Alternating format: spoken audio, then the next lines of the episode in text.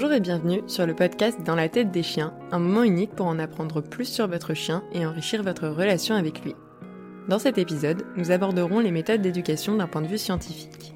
Bonne écoute C'est toujours difficile de faire les bons choix dans la façon dont on va éduquer son chien. On fait confiance à son éducateur canin, à quelqu'un de son entourage qui a de l'expérience ou tout simplement à des bouquins.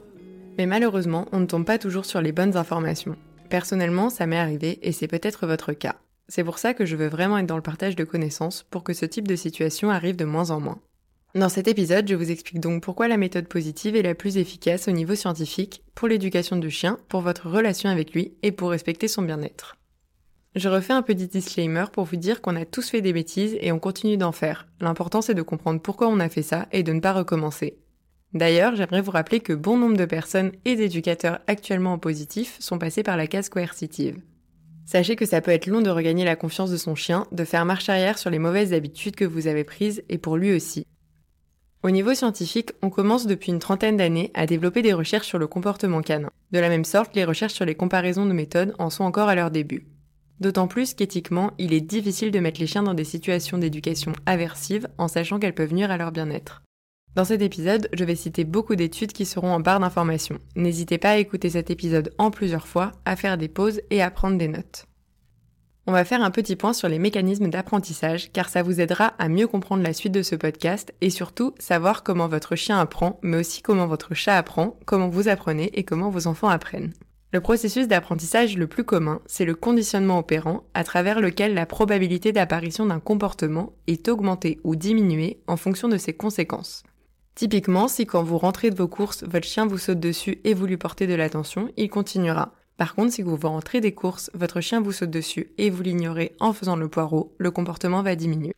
Le conditionnement classique, c'est le fait d'appairer un stimulus neutre avec un stimulus inconditionnel. En fait, c'est le principe de la clochette et de la nourriture de Pavlov. Quand on parle d'apprentissage en éducation canine, on voit souvent le cadran avec renforcement et punition qui est très souvent incompris. Pour faire simple, d'un côté, on a les renforcements qui ont pour but d'augmenter un comportement, et de l'autre, on a les punitions qui ont pour but de diminuer un comportement. Donc si on veut faire émerger un comportement, on va utiliser le renforcement, mais si on veut le réduire, on va utiliser la punition. Le plus et le moins d'ailleurs ne sont pas une histoire de est-ce que c'est positif ou négatif, en fait le plus va être un ajout et le moins va être un retrait. Du coup, d'un côté on a le renforcement positif c'est l'augmentation de l'occurrence d'un comportement par l'ajout d'un stimulus plaisant. Par exemple, je donne une friandise à mon chien quand il s'assied et le comportement de s'asseoir a plus de chances d'apparaître dans les mêmes conditions. Ou je travaille le rappel avec mon chien et je le félicite quand il revient. Le fait de revenir va donc avoir plus de chances d'arriver. De l'autre côté, on a le renforcement négatif qui va être l'augmentation de la probabilité d'apparition d'un comportement par le retrait d'un stimulus non plaisant. Par exemple, quand je veux que mon chien s'assoie, je lui appuie sur les fesses jusqu'à ce qu'il soit dans la position attendue. Ou, pour que mon chien marche au pied, je relâche la tension sur la laisse. Le fait que le chien ait moins mal ou que ce soit moins dérangeant pour lui en tirant la laisse ou en appuyant sur ses fesses va augmenter la probabilité qu'il marche à mes pieds ou que du coup il s'assoit. Au niveau des punitions, on a la punition négative qui est la diminution d'un comportement par le retrait d'un stimulus plaisant. Donc c'est ce que je donnais en exemple en introduction. Mon chien me saute dessus quand je rentre chez moi, je lui tourne le dos et je lui fais le poireau. Le stimulus plaisant, ça va être mon attention, et le fait que je ne lui donne pas cette attention à ce moment va faire diminuer la probabilité d'apparition de ce comportement. Et enfin, on a la punition positive qui va être la recherche de la diminution de l'occurrence d'un comportement par l'ajout d'un stimulus non plaisant. Donc là, typiquement, mon chien tire en laisse, je lui mets un à-coup. Ou je rentre chez moi et mon chien me saute dessus, je lui mets un coup de genou. Là, c'est l'ajout de ces stimulus douloureux qui ont pour objectif de faire diminuer des comportements. Du coup, comme vous pouvez l'imaginer, on va jamais utiliser qu'une seule partie de ce cadran et souvent ça va marcher plutôt en binôme. Quand on parle de méthode d'éducation, en général, on oppose la méthode d'éducation traditionnelle à la méthode dite positive. En fait, l'éducation traditionnelle ou coercitive ou même aversive va être principalement basée sur l'utilisation du renforcement négatif et de la punition positive. Parfois, on a aussi des méthodes mixtes qui vont combiner punition positive et renforcement positif. Typiquement, mettre un à-coup au chien quand il tire et lui donner une friandise quand il est au pied. Cet épisode n'a pas pour but de rentrer sur le débat entre positif et traditionnel, mais il faut savoir que dans la méthode traditionnelle, on va entendre régulièrement des notions de dominance, de hiérarchie et l'utilisation d'outils douloureux tels que les colliers étrangleurs. De l'autre côté, on a l'éducation positive. Dans la littérature anglaise, on trouve aussi des termes comme éducation non aversive, non punitive et sans utilisation de la peur. Dans cette méthode, on va utiliser le renforcement positif, c'est-à-dire qu'on va encourager les bons comportements et les récompenser de façon à ce que le chien les répète parce qu'il y trouve un avantage. Évidemment, ces récompenses peuvent être des friandises, comme c'est le plus connu, mais aussi tout simplement des récompenses verbales ou des caresses si votre chien aime ça. Pour rester dans un objectif positif, on va ignorer les mauvais comportements avec le renforcement négatif. En fait, en faisant ça, on ne va pas renforcer le comportement en y portant de l'intérêt et donc le chien arrêtera au fur et à mesure. Et aussi, il est important de préciser, mais on en parlera sûrement dans un autre épisode, que dans cette méthode, on misait également sur l'anticipation et la gestion de l'environnement afin de ne pas mettre le chien en difficulté.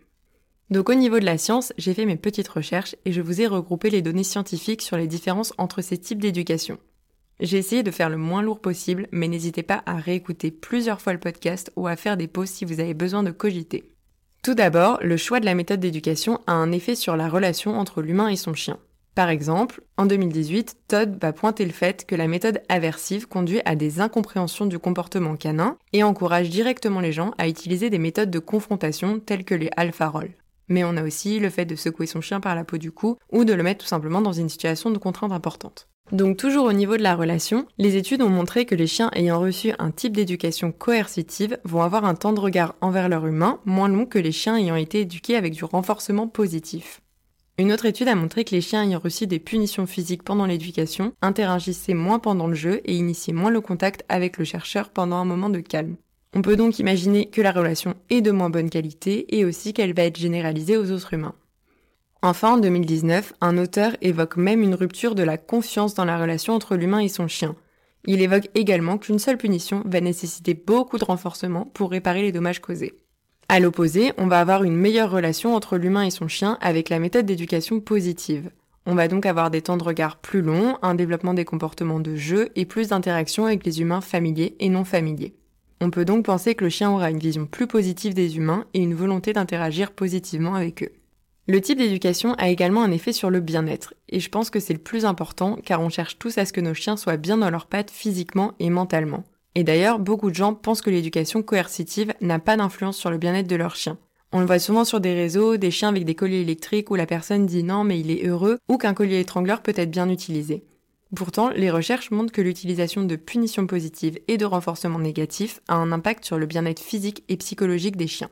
En outre, l'absence de stress est un prérequis au bien-être animal, alors que l'éducation coercitive cause potentiellement de la peur ou du stress en comparaison à la méthode positive. Avec cette méthode, on a d'ailleurs d'autres signes de mal-être, tels que l'augmentation de l'agression, de la peur généralisée, des comportements d'apathie, des comportements d'évitement, une hypervigilance chez les chiens, de la peur de la nouveauté et de la reluctance pour l'exploration. À l'opposé, l'éducation basée sur le renforcement positif est donc liée à moins de signaux de stress comportementaux, mais aussi à la présence d'émotions positives et une augmentation des comportements de jeu qui sont liés avec le bien-être. Enfin, on va parler d'obéissance, car souvent les gens qui prônent la méthode coercitive disent qu'elle marche mieux que la méthode positive.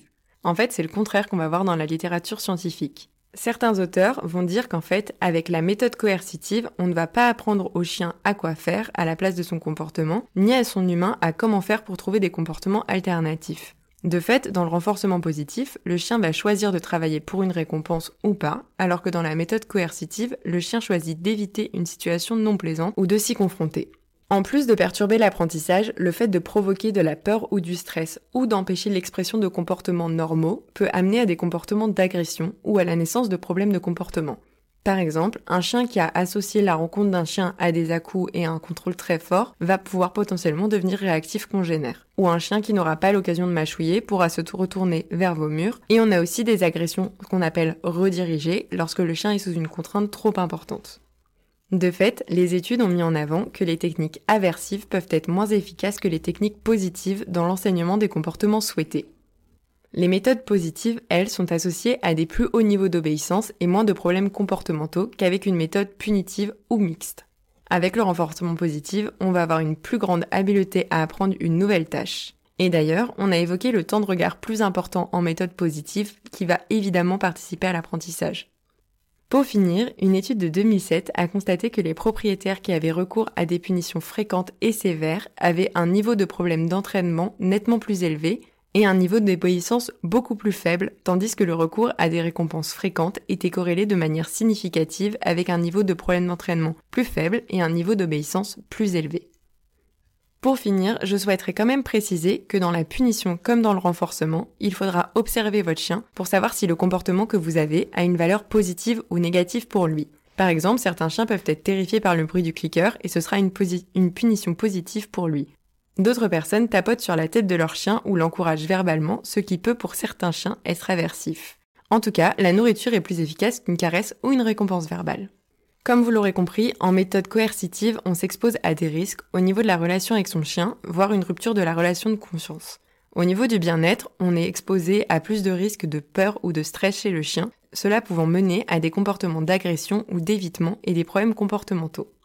Et enfin, on a un effet sur la performance avec des difficultés d'apprentissage, des problèmes comportementaux et de fait des moins bonnes performances dans l'obéissance. Alors qu'avec la méthode positive, on va avoir de meilleurs résultats sur la relation avec son chien, qui va plus vivre l'éducation comme un jeu et prendra plus d'initiatives dans les interactions. Au niveau du bien-être, on aura moins de peur et de stress. Et au niveau de l'obéissance, on aura plus de motivation à apprendre, moins de problèmes comportementaux et globalement, des plus grandes habiletés à apprendre des nouvelles tâches. Je trouve que le point le plus positif, c'est que les résultats se font sur le long terme. En effet, les méthodes traditionnelles peuvent se montrer efficaces sur le court terme. Cependant, un chien bridé est un chien qui peut potentiellement être dangereux pour lui et pour les autres.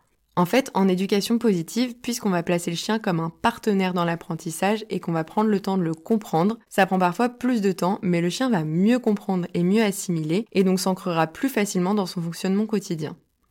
J'espère que cet épisode vous a plu et que vous avez appris plein de choses et qu'il vous permettra de confirmer vos décisions éducatives ou de vous remettre en question, ou que vous pourrez l'envoyer à quelqu'un qui n'adopte pas ces méthodes. Pour finir, n'hésitez pas à vous abonner au podcast pour être au courant des prochains épisodes et à laisser 5 étoiles si ça vous a plu. Vous pouvez vous inscrire aussi sur le groupe Facebook dans la tête des chiens-podcast pour être au courant de la sortie de chaque épisode et participer aux échanges. Enfin, n'hésitez pas à me proposer des sujets que vous aimeriez que j'aborde. Sur ce, je vous laisse avec le troisième épisode qui sortira dans deux semaines où on abordera ces méthodes mais de façon moins scientifique. Je vous souhaite une bonne journée et des caresses à vos toutous.